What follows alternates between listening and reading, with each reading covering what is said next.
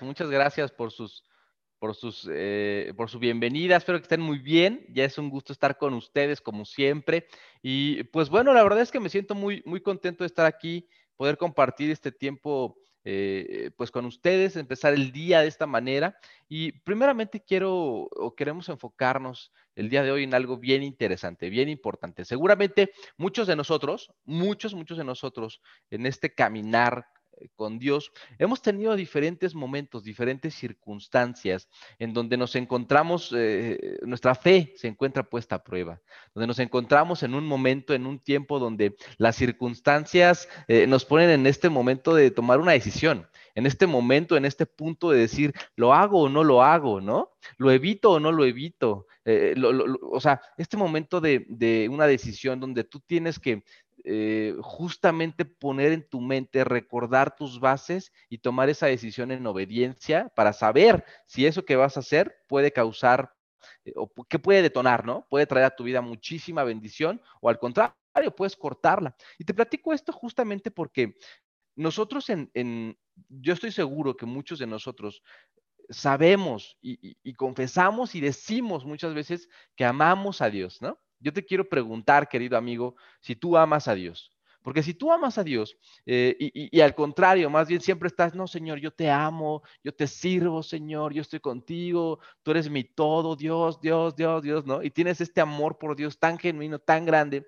Llega un momento en donde ese amor incluso puede llegar a ser probado. Y no te, no te, no me malentiendas, pero cuando nosotros nos jactamos de decir tanto que amamos a Dios, que amamos a Dios, a Dios le gusta, le gusta escucharlo, por supuesto, pero ¿sabes algo? No, no se queda nada más con que lo escuchemos. A Dios le gusta que sus hijos demuestren ese amor. A Dios no le gusta nada más que nosotros nos la pasemos diciendo que somos creyentes, ¿no? De boca, claro, porque para decirlo somos muy buenos, pero a Dios le gusta que sus hijos demuestren de una forma evidente que lo conocen. ¿Y sabes algo? una vez me, fuimos a un congreso y en este congreso se encontraba un, pues bueno, un, adorador, para no mencionar nombres, y este adorador era una persona, eh, pues es muy famosa, ¿no? Muy famosa. Y él estaba en un momento donde, donde estaba justamente tocando, donde estaba lavando, y paró, así paró por completo el, el concierto que estaba dando yo no sé qué sucedió, yo no sé si Dios había hablado a su vida, para por completo, así por completo toda la canción, todos estábamos así súper, súper, bueno, no digo todo, yo, yo estaba así súper metido, adorando, padrísimo, y él para el concierto. Entonces de repente fue como que, ¿qué pasó, no? ¿Qué pasó? ¿Hubo una falla técnica o qué sucedió? Y fue algo bien curioso porque este hombre eh, se detiene el concierto y empieza a compartir y dice, a ver, ¿Qué sucedería en este momento? ¿Qué pasaría en este momento si no hubiera todas estas luces, todas estas luces que adornan el escenario, que hacen ver algo espectacular?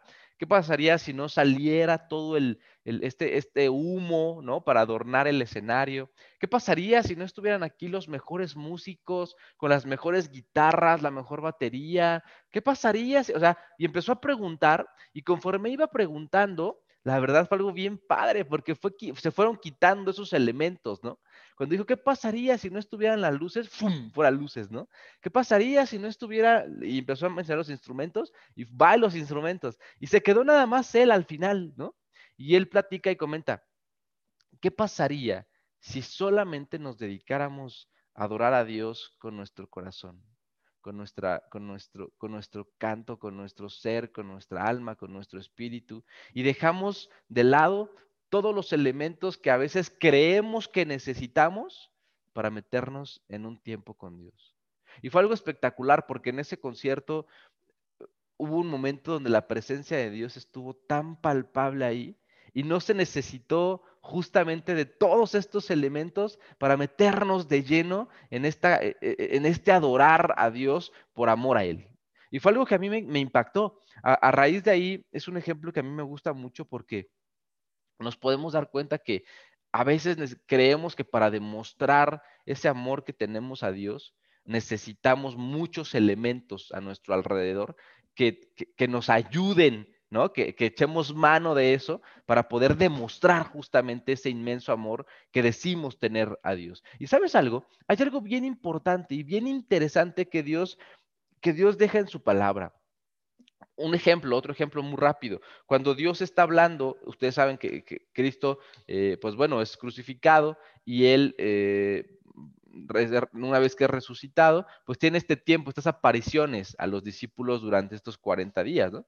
Y en ese tiempo, cuando Jesús está reapareciendo, en una de las ocasiones en las que él regresa, pues es justamente cuando eh, se encuentra con Pedro, ¿no? Que está, este hombre regresa a su vida cotidiana, que está pescando, que está todo deprimido porque le falló al Señor, y, él decía, Señor, yo te amo, yo te amo, yo te amo, yo jamás te voy a negar, y, y a veces tenemos esta actitud. A veces tenemos esa actitud de decir, Señor, yo te amo y te amo. Y Dios dice, ok, está bien, qué bueno, gracias, me, fascina, gracias, ¿no? Demuéstralo. Y me encanta el momento donde, donde Pedro llega todo cabizbajo, se da cuenta que el Señor, su maestro, está presente de él se emociona y corre, ¿no? Y, y, al principio dice que no lo reconoce, tiene este tiempo donde comen con los discípulos, o sea, te estoy, te estoy resumiendo la historia, pero al punto que quiero llegar es cuando Jesús le pregunta a Pedro, y, le hace esta pregunta que a veces nos hace a nosotros. Pedro, ¿me amas? Carmona, ¿me amas? Y obviamente nosotros de inmediato como que responderíamos, ¿no? Pero por supuesto, Señor, que te amo. Claro que te amo. O sea, no me preguntes eso. No me, o sea, Dios, tú eres mi todo. Y me encanta cómo en este sentido eh, Jesús sabe, sabe perfectamente que nuestro, nuestro amor es genuino a Él. Y me encanta porque le pregunta una segunda vez, Pedro, ¿me amas? Y es como si te preguntara otra vez, Carmona, ya que, ya que pasó tu euforia, ¿no? Ya que respondiste de, de bote pronto, de primera vez, ¿me amas? Y a lo mejor ahí como que ya una segunda pregunta de parte de Dios, como que ya no la responderías tan alebrestado, ¿no? Ya dirías, Señor, por supuesto. Claro, Señor, claro que te amo, claro que yo yo sería capaz de hacer todo por ti. Y me encanta cómo todavía en esa, o sea, todavía en su palabra, cuando, siempre cuando hay dos, dos ocasiones, un desierto, desierto, es porque es algo muy importante, ¿no? Porque es algo que, Dios quiere dejar en claro. Aquí no le preguntó nada más dos veces, ¿me amas? ¿Me amas? Sino llega una tercera ocasión, cuando le pregunta, querido Pedro, ¿verdad me amas? Y, me imagino este silencio de repente sobre, sobre la pregunta después de, Pedro, ¿me amas? Y un silencio donde él tiene que meditar y la respuesta es espectacular porque este hombre dice, maestro, tú me conoces perfectamente, tú lo sabes todo, yo no puedo mentirte a ti, sabes, sabes lo que hay dentro de mí. Y entonces ahí en ese momento el maestro se da cuenta que ya entendió hacia dónde va. Y me encanta porque después de esa respuesta, Jesús, me imagino que con ese amor, con esa ternura, le dice, le da una instrucción, le da una instrucción. Y es el momento donde Pedro puede pues resarcir todo lo que había hecho, todo ese, ese, sentimiento que él traía atorado de decir, yo lo amo, yo lo amo. Y cuando Dios le dice, tú me vas a negar, querido. Y dice, ¿cómo crees que eso va a suceder? Y, la historia cuenta que, que sí ocurre. El corazón de Pedro se ve deshecho, se, va, se ve molido porque le falló a su maestro. Pero aquí tiene una segunda oportunidad de demostrar ese, ese amor que tanto se encargaba de, pues, de decir, ¿no? Y es fascinante cómo el maestro le dice, entonces apacienta mis ovejas. Y, y yo podría haberle respondido, ¿no? Yo podría haberle dicho a Dios, ah, ¿cómo crees que a tus ovejas? Pues si hay unas que son bien tercas, ¿cómo las voy a apacentar? ¿No? Señor, ¿cómo voy a apacentar a ese condenado que es bien mentiroso? Y poner muchos pretextos. Pero me encanta que Dios dice, por amor a mí, por amor a mí. Tú que estás diciendo que me amas, por amor a mí, obedeces. Por amor a mí, sirves. Por amor a mí, date cuenta de esto, querido.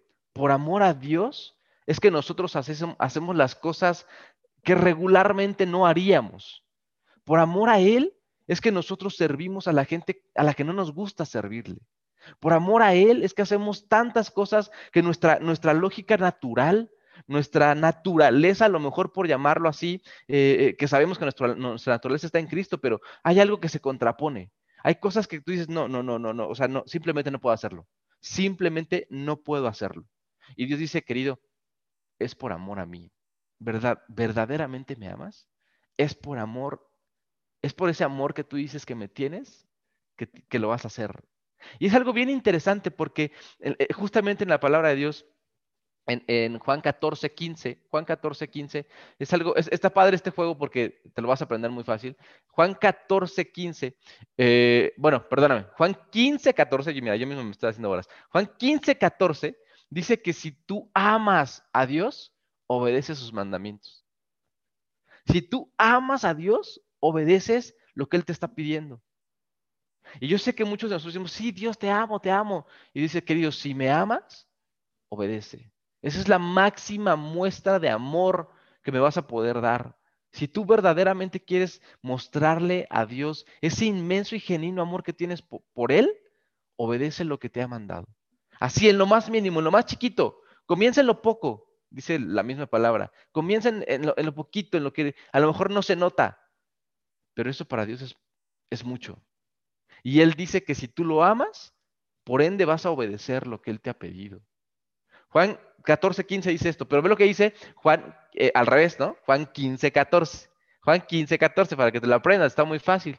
Dice Juan 15, 14, eh, eh, yo no los llamo esclavos ahora, ¿no? Dejan, pasan, o sea, pasan de ser de esclavos, hay algo que es espectacular, pasan de ser esclavos amigos de Dios. Dice, ustedes son mis amigos, mis amigos, si hacen lo que yo les mando. ¿Tú te has preguntado muchas veces cómo ser más íntimo de Dios? ¿Te has preguntado cómo acercarte más al corazón de Dios? Porque hay diferentes, como que diferentes círculos en esta cercanía de Dios, ¿no? Los que lo conocen son unos, son unos, son muchísimos, son miles. Los que quieren seguirlo, pues son otros cientos, ¿no? Los que son sus discípulos, en la palabra o, o como fueron ejemplificados, pues fueron doce.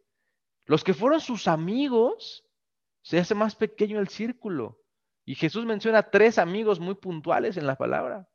Y todavía un círculo más cercano, el que es el amado, el que es el, el, que, el, que, el que es el consentido, el que se recargó en su pecho y Dios lo abrazó, ¿no? Y, y es ese amado. Pero fíjate, si tú quieres saber cómo ser más íntimo de Dios, dice su palabra, si tú obedeces, si tú obedeces lo que yo he mandado, entonces eres un amigo mío. Y me encanta que el maestro dice, ya no los he llamado mis discípulos, ustedes son mis amigos. Tienes una intimidad mucho más profunda con Dios cuando tú lo obedeces. Así que querido, si tú quieres en este día saber cómo te puedes acercar más al corazón de Dios, dedícate a obedecer lo que te ha pedido. Y créeme, créeme, créeme, muchas veces hay cosas que te pide que dices, no, no, no, no lo puedo hacer, simplemente no lo puedo hacer, porque se contrapone contra lo que tú crees, piensas, dices, pero Dios dice, no es, no es en tus fuerzas, no es porque te agrade, es por amor a mí. Si tú dices amarme, entonces obedece, entonces sirve, entonces atiende. ¿Me explico? Así que, pues bueno, queridos amigos, que Dios los bendiga.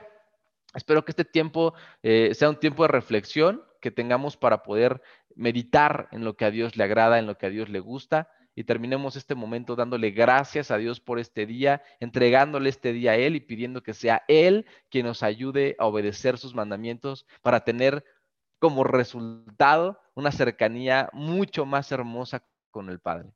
Así que querido amigo, que Dios te bendiga, te mando un fuerte abrazo y pues bueno, que tengan un extraordinario día amigos. Muchas gracias.